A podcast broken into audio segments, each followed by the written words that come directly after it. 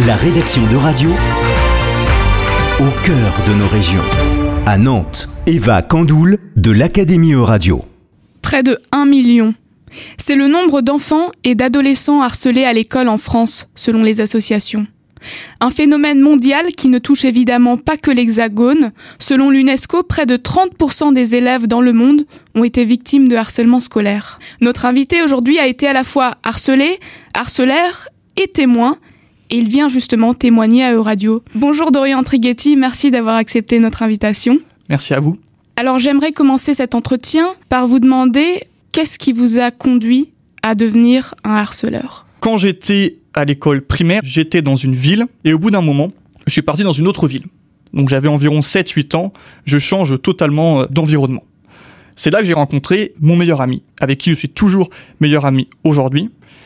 Et malheureusement, on avait pris l'habitude, que ce soit à l'école primaire, à la garderie ou même au centre de loisirs, de l'embêter. Alors pourquoi lui en particulier? Certainement qu'on sentait qu'il y avait moins de chances qu'il réponde, et aussi peut-être que c'était lié au fait qu'il était fils unique. Peut-être qu'on a senti, puisque là on est de l'ordre du ressenti, de l'inconscient peut-être, que c'était une victime facile. Donc c'était surtout verbal, donc rien de très très méchant, mais quand même ça pouvait aller jusqu'à des coups de pied d'enfant et même euh, des pleurs de sa part. Donc on n'allait pas s'en prendre à lui à chaque récré. Ça c'est assez euh, étrange comme phénomène, c'est qu'en fait on pouvait aussi être amis d'un autre côté. Parce que par exemple, comme beaucoup de, de, jeunes garçons à cet âge, on jouait à la guerre, à la récré, ensemble, avec cet enfant, comme des, des copains finalement. Donc on avait aussi nos propres occupations.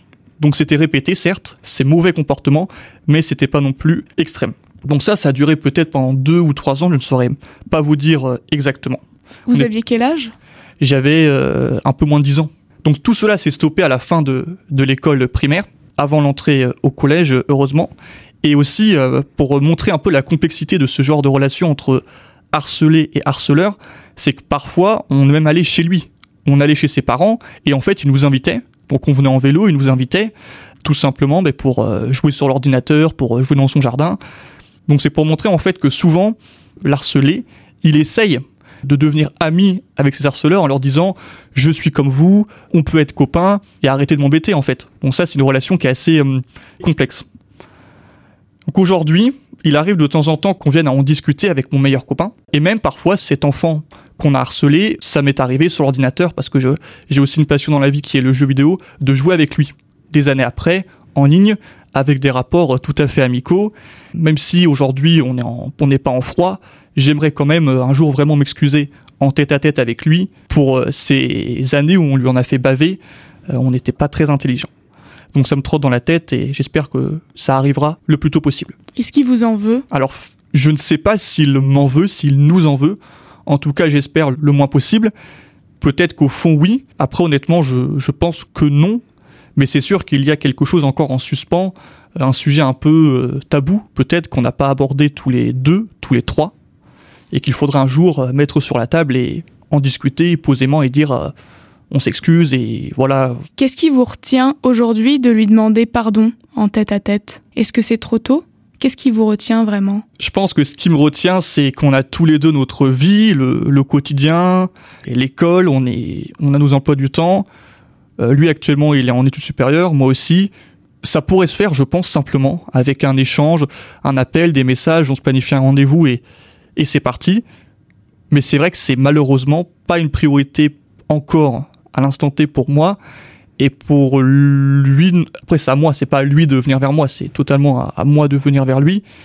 Donc qu'est-ce qui m'empêche finalement? Euh, Rien.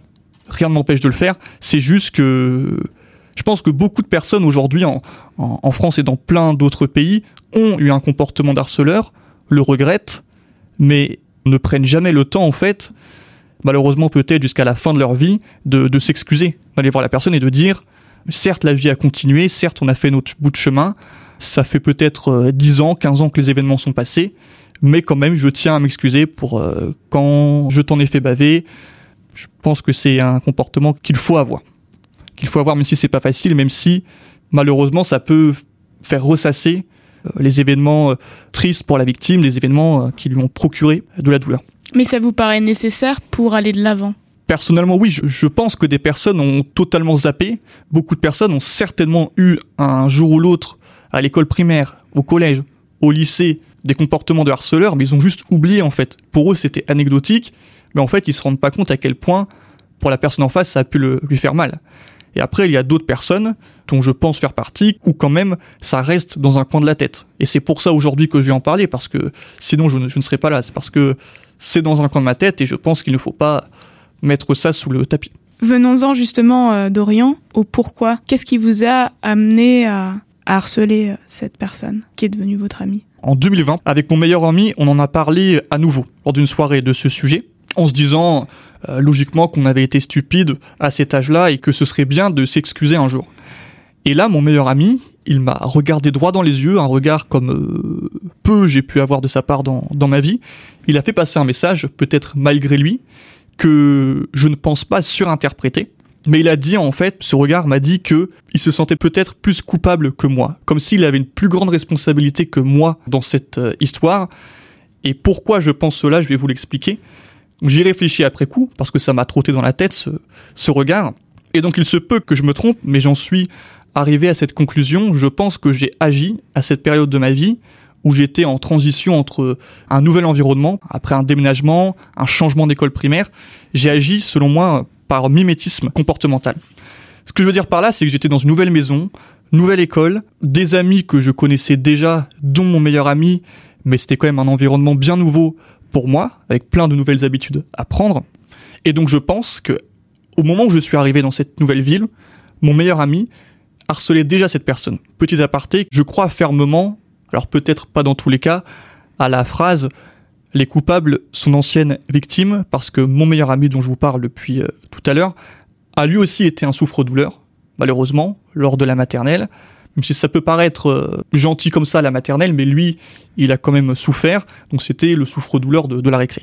Ça, c'est bien quand même de le préciser. Et donc en fait, pour me faire accepter par lui dans ce nouvel environnement, pour sympathiser avec lui, je l'ai imité. Et le problème de cette stratégie de survie qu'on appelle le mimétisme comportemental, c'est qu'on ne l'adopte pas forcément que pour des comportements qu'on admire. Parfois, pour s'adapter à un nouvel environnement, pour s'adapter socialement, on va adopter des comportements qu'on n'admire pas. Par exemple, on peut, pour sympathiser avec quelqu'un, pour le mettre en confiance, lui montrer que je suis là, on peut être amis et je suis plus tout seul, ben je vais, je vais t'imiter en fait, je vais faire la même chose que toi. Même si ce que tu fais, c'est harceler quelqu'un, c'est embêter un autre enfant dans la cour de récré, bah je vais faire comme toi, mais c'est inconscient, on s'en rend pas compte. Hein. C'est pour On- se faire accepter. C'est pour se faire accepter par l'autre et c'est pour le mettre en confiance, pour dire je fais pareil que toi, on, on peut être amis, comme ça je suis plus tout seul. Et malheureusement, ça peut mener à du harcèlement. Ça arrive malheureusement tous les jours en France par exemple, où des enfants qui ont un manque de confiance en eux vont copier leurs camarades pour euh, se mêler dans le groupe, se mêler dans la bande, et ils vont harceler quelqu'un d'autre, pour faire comme les autres. Donc ça part d'un sentiment d'isolement? Oui, ça peut partir effectivement d'un sentiment d'isolement qui mène euh, malheureusement à des conséquences néfastes pour les autres. Et on s'en rend pas compte à ce moment-là que notre comportement est néfaste et peut faire mal à d'autres personnes. Vous vous êtes rendu compte? Sur le coup, j'étais pas fier, ça c'est sûr, j'étais pas satisfait. Après, c'est sûr qu'à cette époque, quand on a environ 10 ans à peine, on se rend pas compte des conséquences que ça peut avoir et hum, on n'intellectualise pas la chose. On se dit pas, la personne chez elle, elle va se sentir mal, elle va être stressée de venir à l'école, ça va créer de l'anxiété chez elle et tout ce que ça peut causer. On n'intellectualise pas à ce point. Après, c'est sûr que sur le coup, quand on voit un, enfant de son âge pleurer parce qu'on a été méchant avec lui, sauf si on est quelqu'un de vraiment méchant euh, au fond, et heureusement il y en a peu, heureusement ça ne procure pas de plaisir. On fait ça sans réflexion derrière, sans volonté de nuire. On fait ça moins pour impacter l'autre que plus pour impacter soi. Ce que je veux dire, c'est que les personnes qui harcèlent, c'est des personnes qui manquent de confiance en elles. Leur but, c'est pas forcément de créer des conséquences sur l'autre, de lui faire du mal. C'est plutôt sur eux de se sentir un peu valorisés, de se sentir un peu au-dessus de l'autre et de se donner de l'importance. Je pense que c'est plus ça, c'est plus avoir des conséquences sur soi que sur la personne harcelée, finalement. Vous l'avez évoqué, dans 9 cas sur 10, le harceleur est un ancien élève harcelé. Vous avez justement été vous-même victime de harcèlement. Est-ce que vous pouvez nous raconter? Effectivement, j'ai aussi été harcelé un peu plus tard dans ma vie et pour euh, synthétiser la situation, j'ai eu l'impression avec un peu de recul que au collège et au lycée, quand il fallait dire quelque chose de pas cool, quand on savait pas sur euh, qui ça allait tomber finalement, ça tombait sur moi. Pour faire ça, j'étais un peu la personne euh, sur qui, bah, tiens, c'est bizarre, ça, ça tombe sur lui. Pourquoi est-ce qu'on cible quelqu'un? C'est pas forcément conscientisé par l'harceleur, c'est plutôt de l'ordre du ressenti, presque de l'ordre de l'animal, entre guillemets, j'ai envie de dire. Ce que je veux dire par là, c'est quand on est enfant, quand on est collégien, lycéen, même, même plutôt jeune, en fait, on ressent des choses, on ressent quand on a une, entre guillemets, proie facile devant soi. Bon, ce que je veux dire par là, c'est que moi, j'ai beaucoup changé d'environnement durant mon enfance, mon adolescence. J'ai eu, euh, je dirais, au moins cinq déménagements durant cette période. J'ai vécu dans entre 5 et 10 maisons différentes, même plus proche de 10, je pense. Donc j'ai eu en fait ce manque de stabilité, s'adapter à un nouvel environnement, de nouveaux amis, nouvelles maisons, nouvelles habitudes. Quand je suis arrivé au lycée, par exemple, je connaissais personne. J'étais au collège à La Roche-sur-Yon, en Vendée, et pour euh, le lycée, je suis arrivé au Sable d'Olonne. Bon, c'est pas non plus l'autre bout du monde, mais je connaissais personne. Quand je suis arrivé au lycée, le premier jour, je m'en souviens, à l'amphithéâtre, je connaissais personne. Et malheureusement, les premières personnes que j'ai rencontrées euh, lors de mon lycée n'ont pas forcément été les bonnes. Au lycée, par exemple, comment on marcelait, c'était des choses du genre t'es pas drôle, mais de manière très récurrente, très régulière, euh, avec plusieurs personnes qui vous disent ça, qui se suivent les unes les autres et c'était pas physique, heureusement c'était verbal, mais c'était tous les jours me dévaloriser.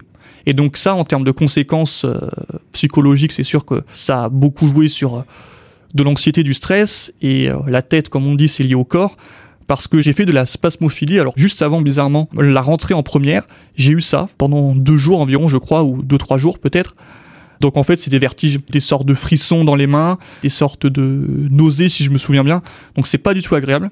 Et ça, c'est pour vous dire les conséquences jusqu'à où ça peut aller quand la tête en fait est, touchée psychologiquement, ça peut après malheureusement euh, impacter le, corps. Est-ce que vous vous êtes confié à quelqu'un pendant cet épisode? Est-ce que vous aviez quelqu'un avec qui partager cette douleur? Malheureusement, c'est ça l'un des plus gros soucis quand on est harcelé, on n'ose pas en parler en fait. Pour vous le dire aujourd'hui, là, ce dont je vous parle, personne dans mes très proches le sait.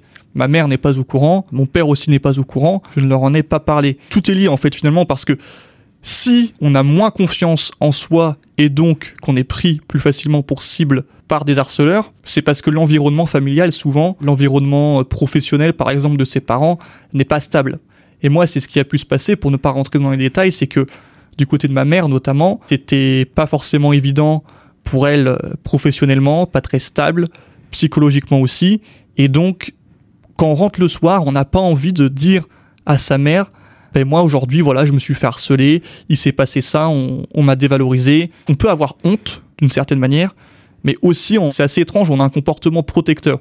Sans s'en rendre compte quand on est un adolescent par exemple, on a envie de protéger ses parents en fait. On n'a pas envie le soir de rentrer, ils débauchent du travail, ils sont fatigués, ils doivent s'occuper des tâches ménagères par exemple et ils ont d'autres choses à penser. On n'a pas envie de leur mettre ça sur la tête, on a envie de les ménager un peu finalement, même sans s'en rendre compte. Donc on n'a pas envie de dévoiler en fait ce qui se passe au quotidien. On garde ça pour soi, ça continue et malheureusement, parfois, ça peut aller euh, très très loin. Est-ce qu'on a envie de garder ça pour soi encore aujourd'hui? Ou est-ce que vous aimeriez avoir cette conversation avec vos parents, avec votre mère? J'ai participé il y a peu à un forum autour du harcèlement scolaire où j'ai réalisé mon tout premier témoignage sur le, sujet.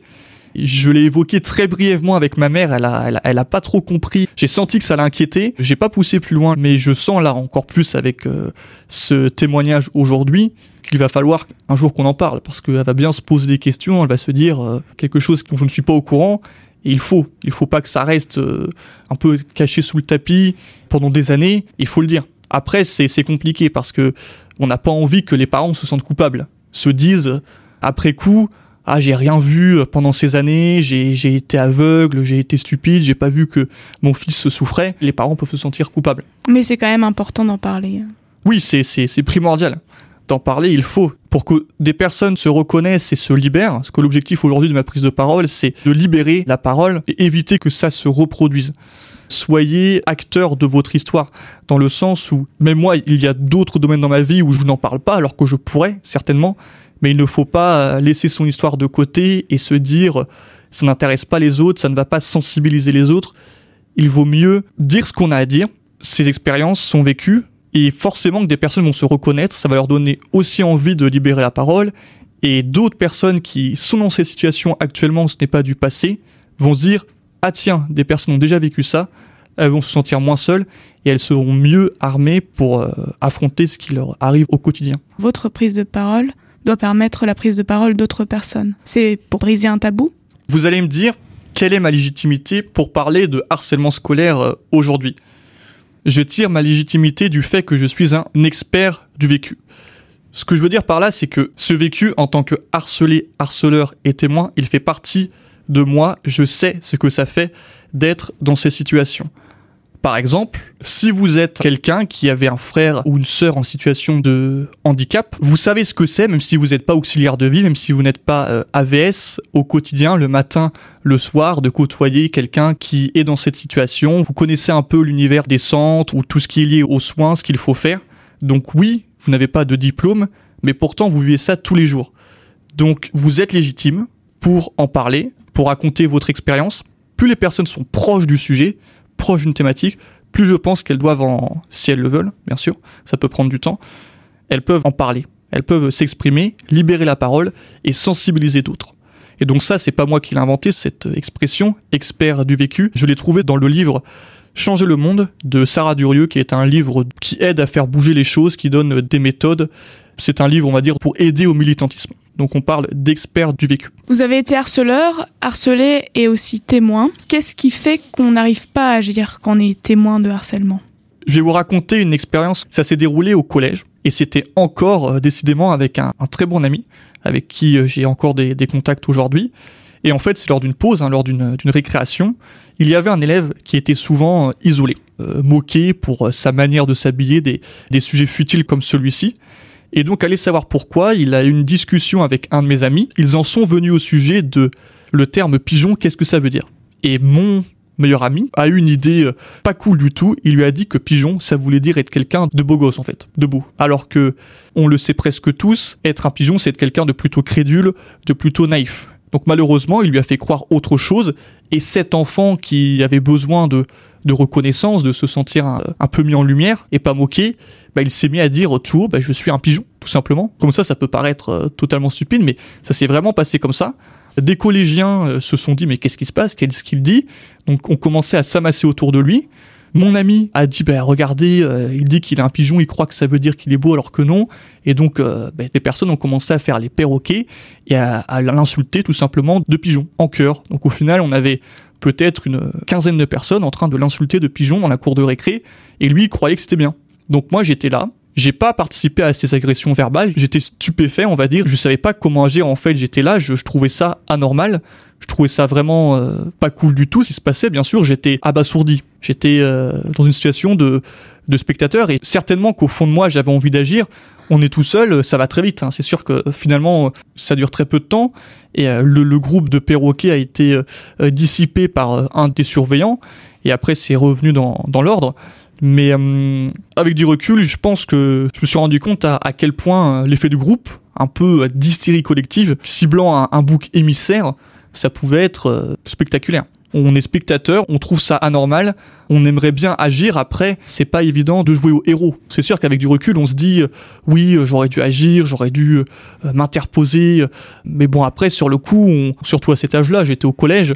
Donc voilà, ça, c'est le sentiment d'un peu d'immobilisme, d'être là, de juste de, regarder et de pas agir. Dans ce genre de situation, c'était pas évident.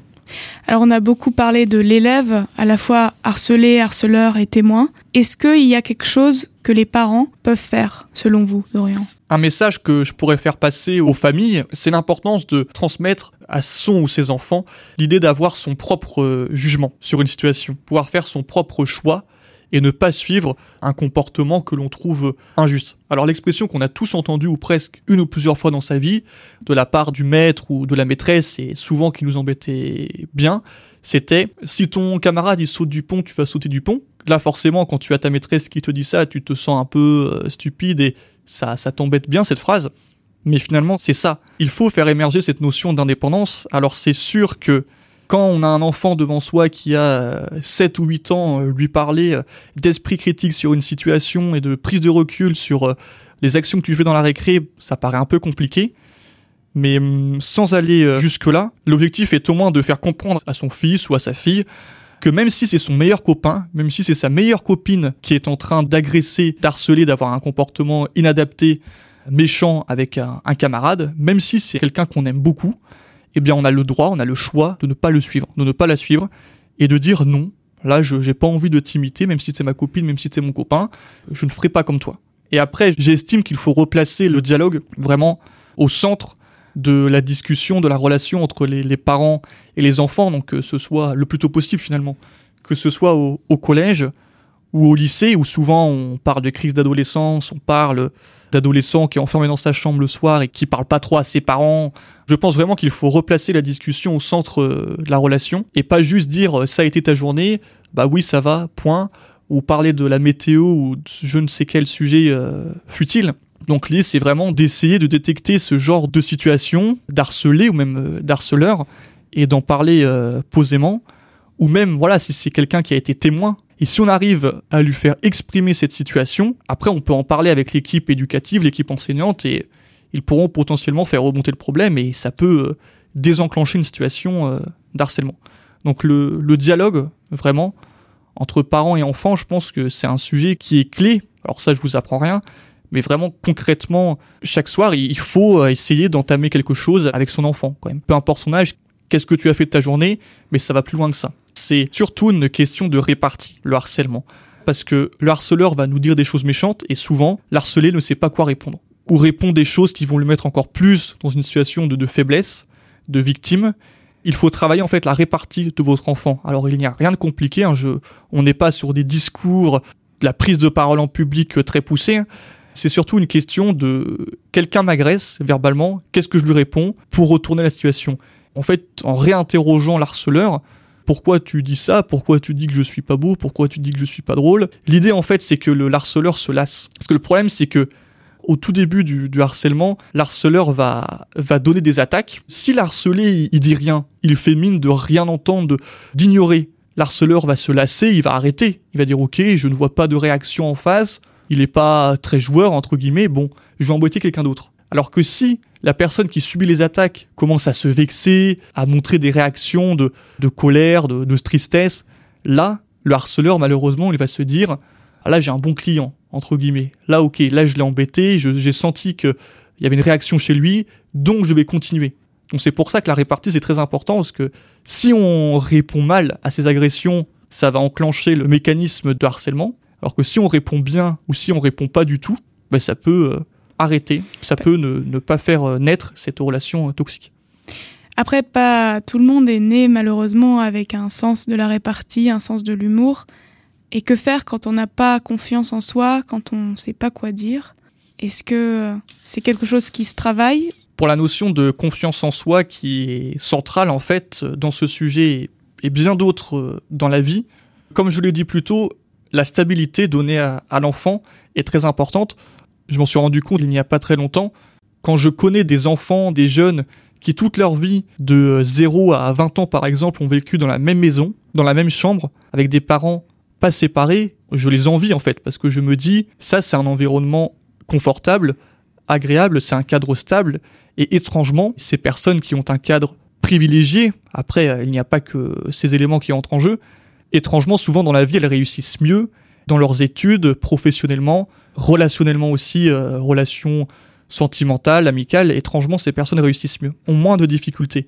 Donc l'importance de la stabilité, même si moi je, suis fier de ce vécu, ce serait trop simple si tout le monde avait des parents qui s'aimaient follement et ce serait trop simple si tout le monde avait une vie, euh, un fleuve tranquille entre guillemets, même si ce n'est jamais le cas. Un autre élément qui est clé, c'est l'amour donné à l'enfant. L'amour maternel, mais aussi l'amour paternel.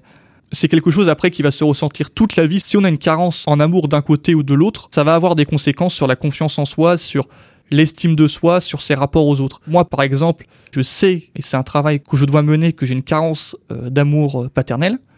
Et ça, les personnes doivent en être conscientes que c'est pas que quand on fait des, je ne sais pas, des câlins à son enfant ou quand on lui porte de l'attention, quand on rigole avec lui, quand on fait des sorties avec lui, quand on joue au ballon, quand on joue aux jeux vidéo, ou je ne sais quelle autre activité, il faut, il faut prendre part aux activités de, de son enfant. Par exemple, quand j'entends parler des parents qui disent Ah oui, mon adolescent, il, rentre chez lui le soir, il va sur l'ordi, et puis je le vois plus la soirée, il s'enferme dans sa chambre, j'ai envie de dire, mais prenez part à son jeu. Alors, c'est sûr qu'il peut y avoir un peu de malaise, un peu de difficulté à comprendre, mais posez-vous 5-10 minutes, avec votre enfant et essayez de vous intéresser à ce qu'il fait, à comprendre son jeu, à comprendre la série, la vidéo qu'il regarde.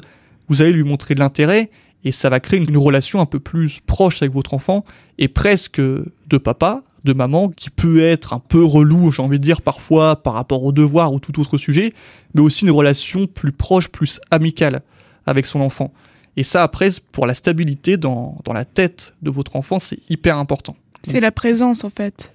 Ben, c'est une, une, présence, c'est de l'affection, c'est c'est prendre part à ce qu'il fait, s'intéresser à ce qu'il fait, qu'il soit collégien, lycéen. Après, c'est sûr qu'on prend son indépendance, heureusement, dans sa vie, dans ses relations, financièrement.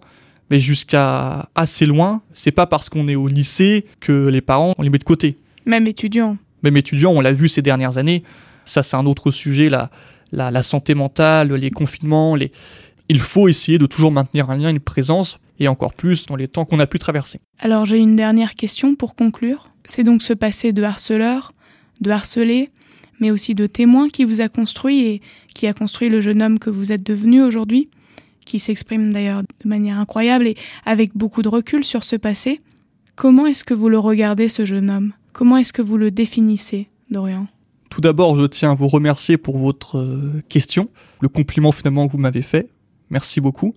Aujourd'hui, il faut être euh, fier de son parcours quand il est tumultueux, quand on a traversé un chemin de cailloux, de, fossés, euh, de racines et autres obstacles, il ne faut pas le charger sur son dos euh, dans un sac à dos trop lourd. Il faut justement se libérer, en parler, en discuter. On a tous un passé unique, même s'il peut y avoir des similitudes. Mais parfois, les personnes se sentent seules. C'est dans ce genre de, de difficultés, le harcèlement scolaire ou d'autres problèmes qu'on peut rencontrer dans la vie, c'est dans ce genre de moment où on a besoin d'une présence, on a besoin de se sentir moins seul. Alors parfois, c'est difficile, comme j'ai pu le dire, d'avoir le, papa, la maman ou des proches pour nous aider. Mais si on entend à la radio, par exemple, sur une vidéo YouTube, dans un livre, dans un podcast ou autre contenu que tiens, je ne suis pas seul, quelqu'un d'autre a vécu ma situation et s'en est sorti, même si le chemin a été, euh, a été long, a été rude, c'est ça ce qui est primordial pour moi, c'est de ne se sentir pas seul, d'avoir une histoire qui est partagée avec d'autres. En fait, on n'est jamais seul. C'est ça que je veux dire, c'est que même dans la difficulté, même quand on a l'impression d'être dans une situation euh, dramatique et quand est-ce que je vais m'en sortir, eh bien sachez que d'autres personnes ont vécu ça ou quelque chose de proche et que quand vous en aurez sorti, vous pourrez être fier, vous pourrez le partager et comme ça vous pourrez aider d'autres personnes à se sentir moins seules vous n'aurez pas souffert pour rien, loin de ça. Merci beaucoup Dorian Trighetti d'avoir partagé votre histoire avec nous. Merci beaucoup à vous et merci pour votre attention. C'était l'invité de la rédaction de Radio. Retrouvez dès maintenant les podcasts de la rédaction sur euradio.fr.